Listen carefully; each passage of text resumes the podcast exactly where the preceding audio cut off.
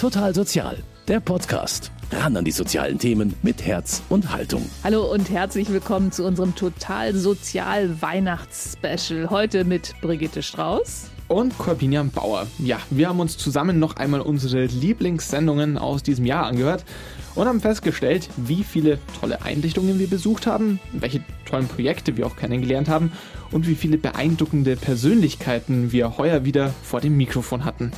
Das ist es ja auch, was total sozial ausmacht. Wir stellen Ihnen die sozialen Einrichtungen im Erzbistum München und Freising vor.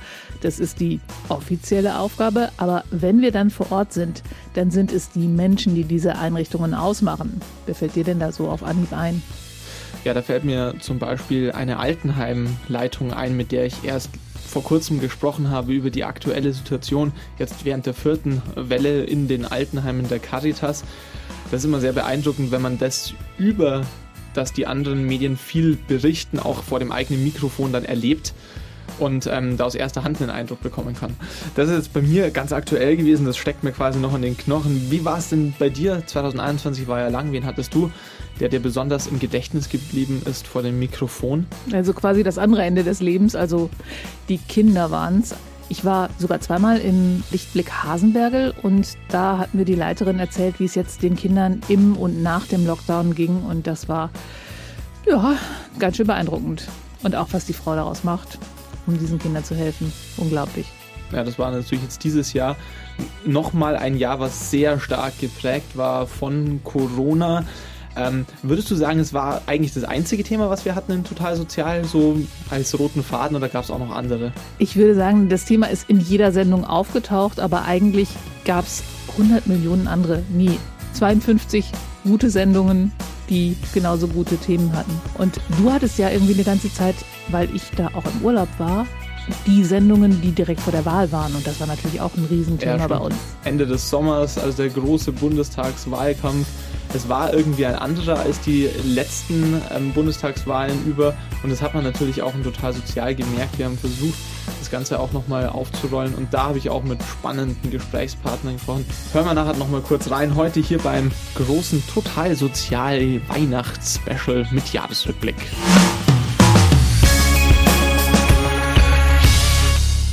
Hallo zurück bei unserem Total Sozial Weihnachts-Special. Sagen Brigitte Strauß und Corbinian Bauer. Ja, und auch in diesem Jahr ist Weihnachten wieder überschattet vom Coronavirus und den Diskussionen um Lockdown, Lockdown Light oder einfach freiwillig weniger Menschen treffen. Das Thema hat uns ja das ganze Jahr beschäftigt, also auch wenn wir Interviews geführt haben, wie können wir Abstand halten? Wer ist getestet, genesen, geimpft? Kann man draußen was machen? Das alles haben wir immer vor den Terminen abgeklopft, damit auch ja nichts passiert. Folgen hatte diese ganze Geschichte mit Corona natürlich nicht nur für die Erkrankten oder für die Wirtschaft, sondern ganz maßgeblich auch für den Sozialbereich. Ja, ich habe da einige Interviews in diese Richtung geführt, denn ich sehe ja auch im Bekanntenkreis, die Kinder und Jugendlichen gehen inzwischen echt auf dem Zahnfleisch.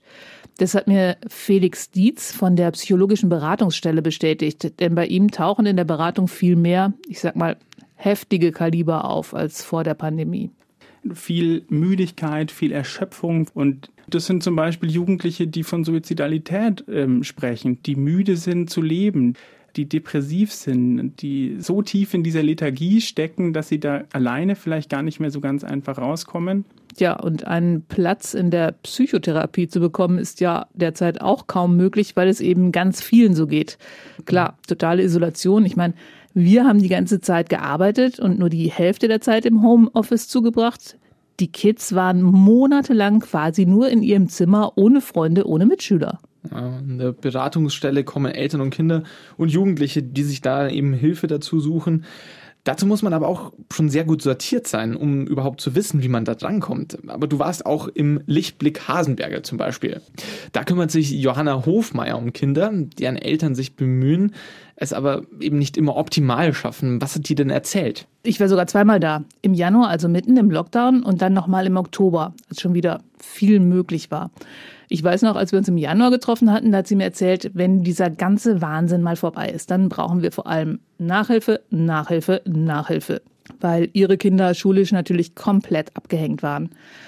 Im Oktober habe ich sie dann gefragt, ob das immer noch so ist. Und sie hat mir etwas Ähnliches erzählt wie Felix Dietz eben. Ja, wir haben natürlich immer gedacht, also sobald die Pandemie sich einigermaßen beruhigt, also das war ja dann im Sommer auch so, dass wir dann sofort anfangen können, den versäumten Schulstoff nachzuholen.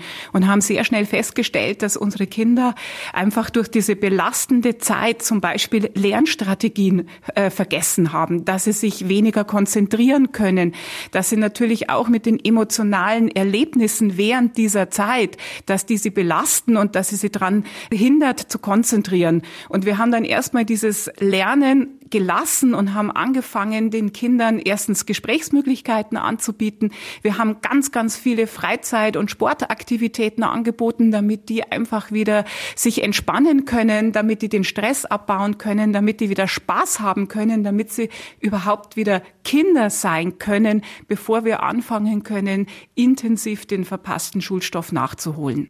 Also ja, es ist toll, dass die Schulen offen sind. Das mag Schlimmeres gerade verhindern, aber in den Schulen sitzen jetzt Kinder, die alle durch die Bank mehr oder weniger traumatisiert ja. sind. Und ich habe den Eindruck, das interessiert das Kultusministerium nicht die Bohne. Die Lehrer bekommen es vielleicht mit, aber müssen irgendwie den Lehrplan durchhecheln. Übrigens auch ohne Rücksicht auf Verluste. Sollen die Kinder doch das Jahr wiederholen oder die Schule verlassen, wenn sie nicht mitkommen? Also schlimm. Ich werde richtig wütend, wenn ich dran denke. Ja, also so richtig Weihnachtsstimmung kommt ja auf keinen Fall auf.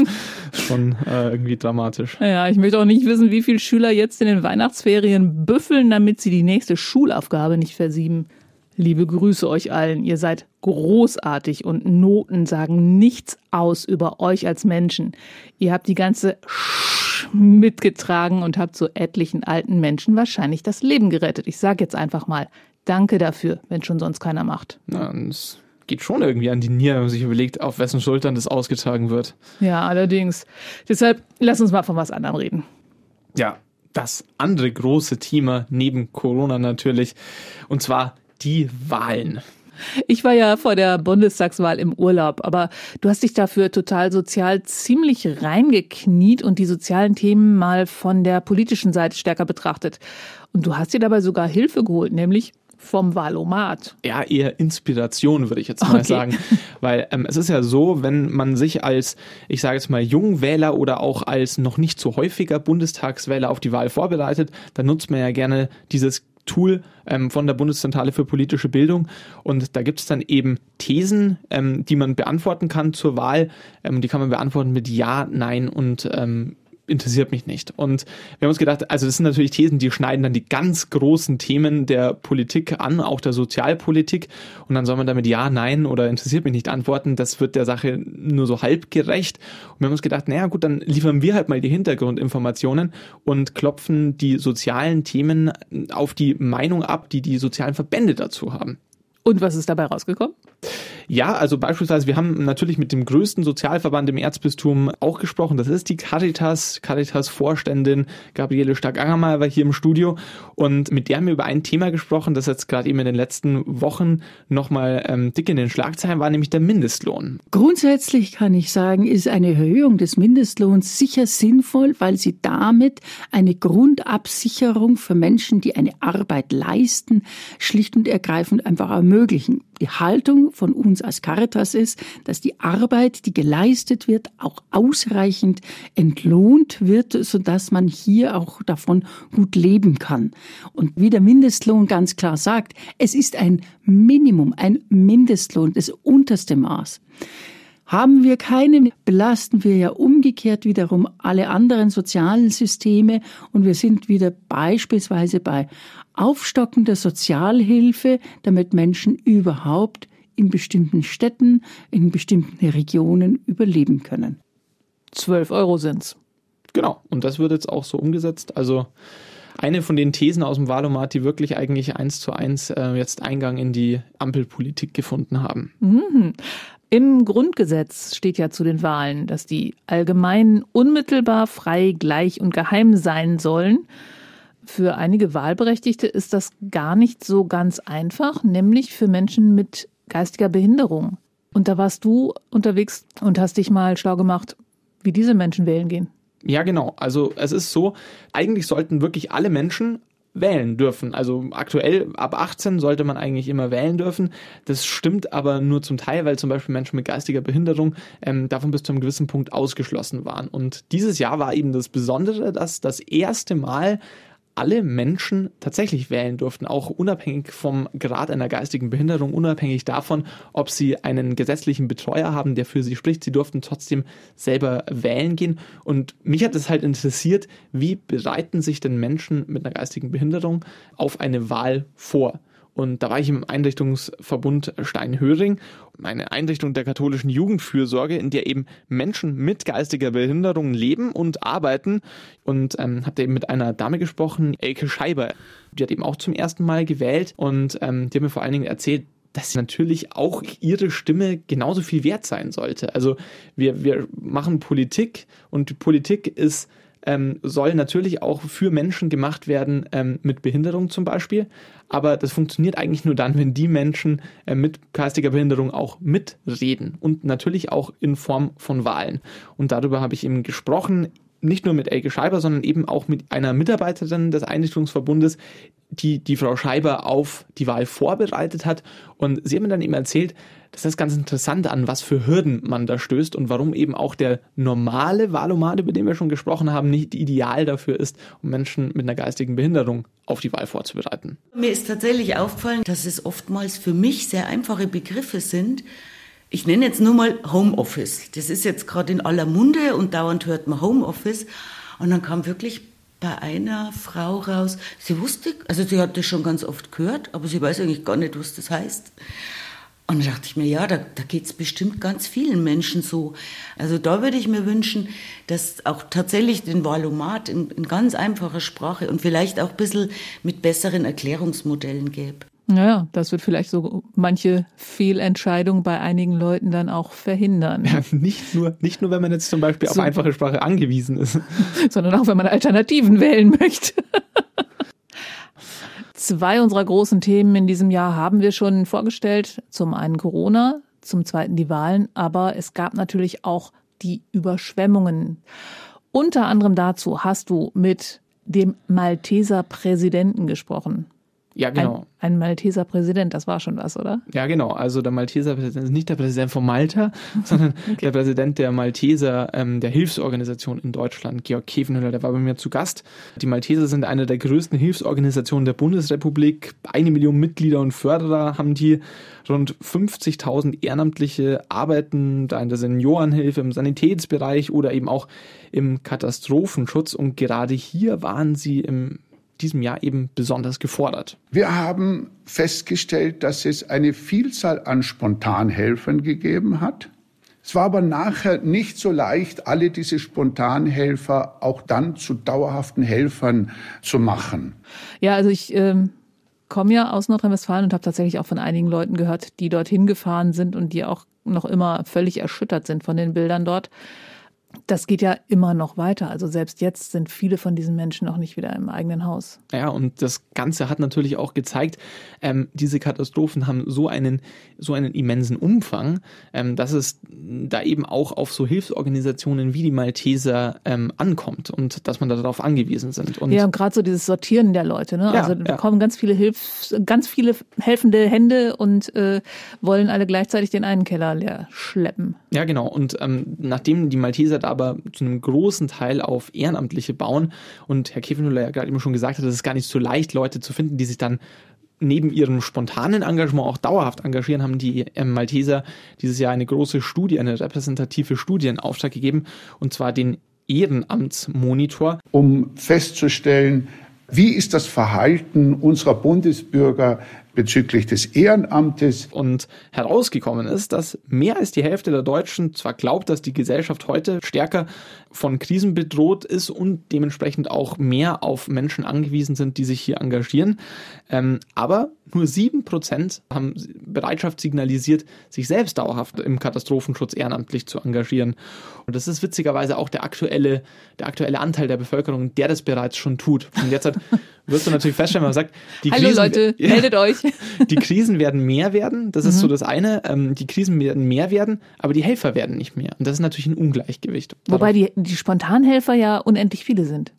Ja, aber die. Die müsste man irgendwie packen können, gell? Genau, das ist eben auch das Problem und da hat er eben auch erzählt, dass das vor allen Dingen darum geht, mehr auch schon in der, in der Jugend, in der Kindheit anzufangen und ähm, irgendwie auch klar zu machen, dass es eben nicht selbstverständlich ist, ähm, dass wir so einen funktionierenden Sozialstaat haben. Und da haben wir noch ein sehr, sehr starkes Plädoyer für diesen Sozialstaat mitgegeben. Wir müssen leider damit rechnen, dass es auch weitere Krisen geben wird, insbesondere auch äh, im Zusammenhang mit dem sich ändernden Klima. Und äh, wie stellen wir uns darauf ein und wie bewältigen wir die? Weil eines ist schon klar diese gesamte Verantwortung dem Staat zu überlassen, das wird vermutlich zu kurz greifen, das wird nicht ausreichen. Es muss die Gesellschaft hier auch ihren Beitrag leisten. Lassen wir einfach mal so stehen, würde ich sagen. Wir haben gesprochen über Corona, wir haben gesprochen über die Wahlen, wir haben gesprochen über die Flutkatastrophe. Sag mal, haben wir überhaupt noch irgendwas anderes gemacht in diesem Jahr? Gefühlt schon. Also, ähm, aber über das Coronavirus, darum kommt man ja eigentlich gar nicht drum herum aktuell, hast schon recht. Es ist aber nicht das einzige Virus, über das wir gesprochen haben. Wir haben auch gesprochen über das HI-Virus, also AIDS, HIV. Ganz fast total vergessen inzwischen. Ja, ja. Und ähm, da habe ich in meiner Sendung gesprochen mit Andreas, wir haben ihn mal so genannt.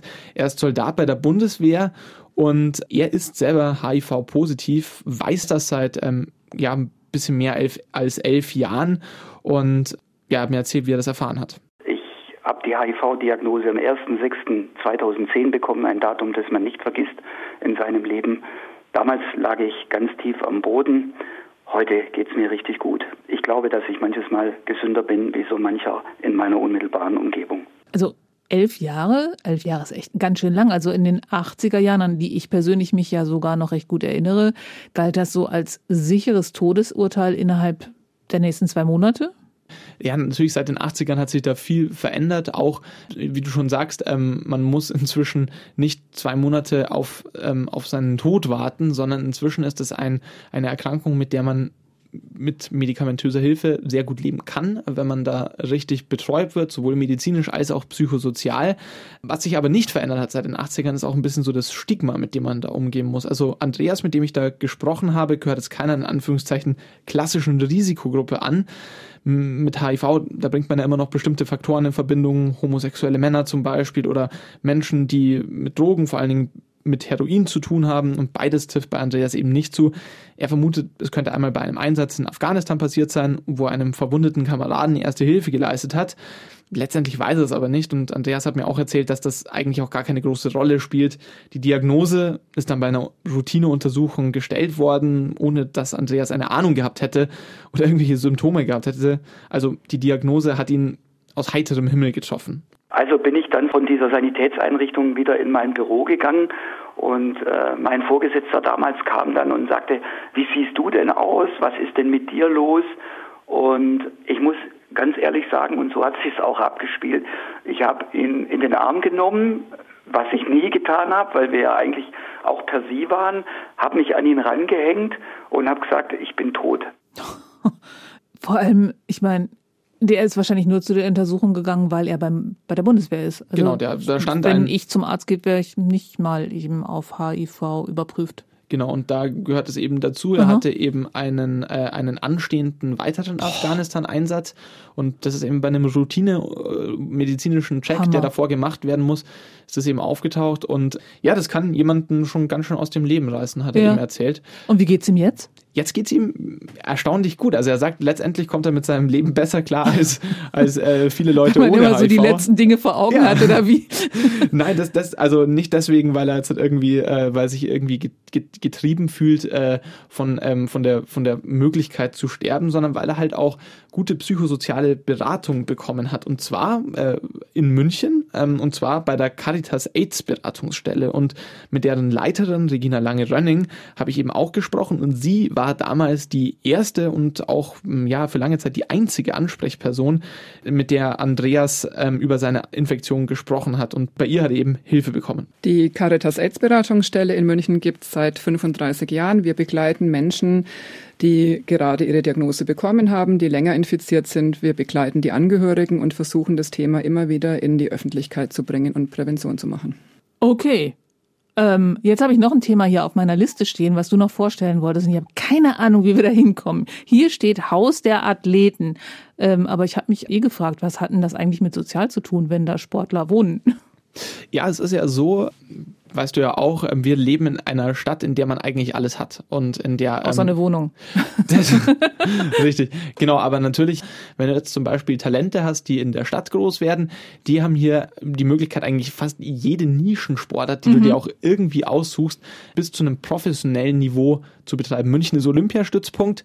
Wenn man aber woanders herkommt, aus einer ländlichen Region, dann gibt es vielleicht da kleine Sportvereine, wo man das bis zu einem gewissen Grad machen kann. Aber wenn man dann wirklich ins Profisegment einsteigt einsteigen möchte, dann geht das eben nicht. Und ich war da eben dann unterwegs und habe mir das Haus der Athleten angeschaut. Da leben dann eben Sporttalente, die am Olympiastützpunkt trainieren, egal wo sie herkommen. Und ich habe da mit diesem jungen Mann gesprochen. Ich bin Kieler Kappelmeier, bin jetzt 17 Jahre alt, äh, mache seit elf Jahren die Kampfsportart Judo, bin momentan amtierender deutscher Meister in der U18 ähm, und Vize-deutscher Meister bei den Männern. Wow, ein Judoka. Ja, ein ambitionierter ähm, noch dazu. Und ähm, will ich meinem Sohn mal vorspielen, vielleicht äh, fängt er doch wieder an. Hat der auch Judo gemacht, ja? Ja, also, gemacht, leider aufgehört. Okay, er, er befindet sich wohl nicht mehr auf dem Weg zur Olympia oder aktuell nicht auf dem Weg, Weg zur Olympia. Kilian Kappelmeier hofft aber tatsächlich, dass er 2024 in Paris dabei sein kann. Und ursprünglich kommt der junge Judoka eben aus Schweitenkirchen. Wo ist denn das? Ja, genau. Das ist in der Nähe von Pfaffenhofen an der Ilm. Ah, okay. Und ähm, ist jetzt nicht ganz klein, er hat da auch ja. Judo bis auf ein professionelles Niveau betreiben Also so können. Kreismeister kannst du werden auf dem Land, aber Olympiateilnehmer wirst halt eher am Olympiastandpunkt. Ja, genau. Und jetzt kommt äh, der berühmte Kirchendreh, denn äh, ah. genau, das Haus der Athleten wird nämlich vom katholischen Jugendsozialwerk mitgetragen und ist eben eingebunden in das Jugend-, Wohn- und Gästehaus München Nord. Und das ist ein Internat für Sportler, aber auch eben andere Jugendliche, hat mir die Einrichtungsleiterin Daniela Bobock erzählt. Das Haus der Athleten ist ein Teilbereich, 50 Plätze. Das gesamte Wohnheim umfasst ca. 115 Plätze. Und das Wohnheim bietet den Kids ein Zuhause, nicht nur Räume, wo sie schlafen können. Boah, da werde ich ja jetzt bei den nächsten Olympischen Spielen mal ein bisschen genauer hinschauen, wer da bei den Judokas kämpft. er ist auf alle Fälle schon auf internationalen, auf internationalen Wettkämpfen unterwegs, der Herr Kappelmeier. Okay, jetzt haben wir ähm, viel über ähm, meine Themen gesprochen. Ähm, hattest, was hast du noch gehabt, wo du dich jetzt halt irgendwie besonders dran erinnern kannst in dem Jahr? Also ich hatte auch noch ganz viele spannende Menschen vor dem Mikro. Aber weißt du, was wir jetzt überhaupt nicht mehr haben? Zeit nämlich. Ich würde vorschlagen, wir machen einfach nächste Woche weiter. Finde ich gut. Dann schauen wir uns die großen Menschengruppen etwas genauer an, für die die Verbände im Erzbistum München und Freising so viel tun. Nämlich Kinder, Senioren, MigrantInnen, Menschen mit Behinderung, Obdachlose und Frauen. Die einzige Gruppe, die fehlt, sind Männer. Habt ihr etwa keine Probleme oder hilft euch nur keiner? Hast du eine Ahnung? Ähm, sowohl das eine als auch das andere ja. Es gibt viele Männer mit Problemen und es gibt auch viel Hilfe von Männern mit Problemen für Männer mit Problemen. Aber mehr dazu gibt's äh, nächste Woche. Wir verabschieden uns für heute und wünschen eine gesegnete Zeit. Ihre Brigitte Strauß und Corbinian Bauer. Total Sozial, ein Podcast vom katholischen Medienhaus St. Michaelsbund, produziert vom Münchner Kirchenradio.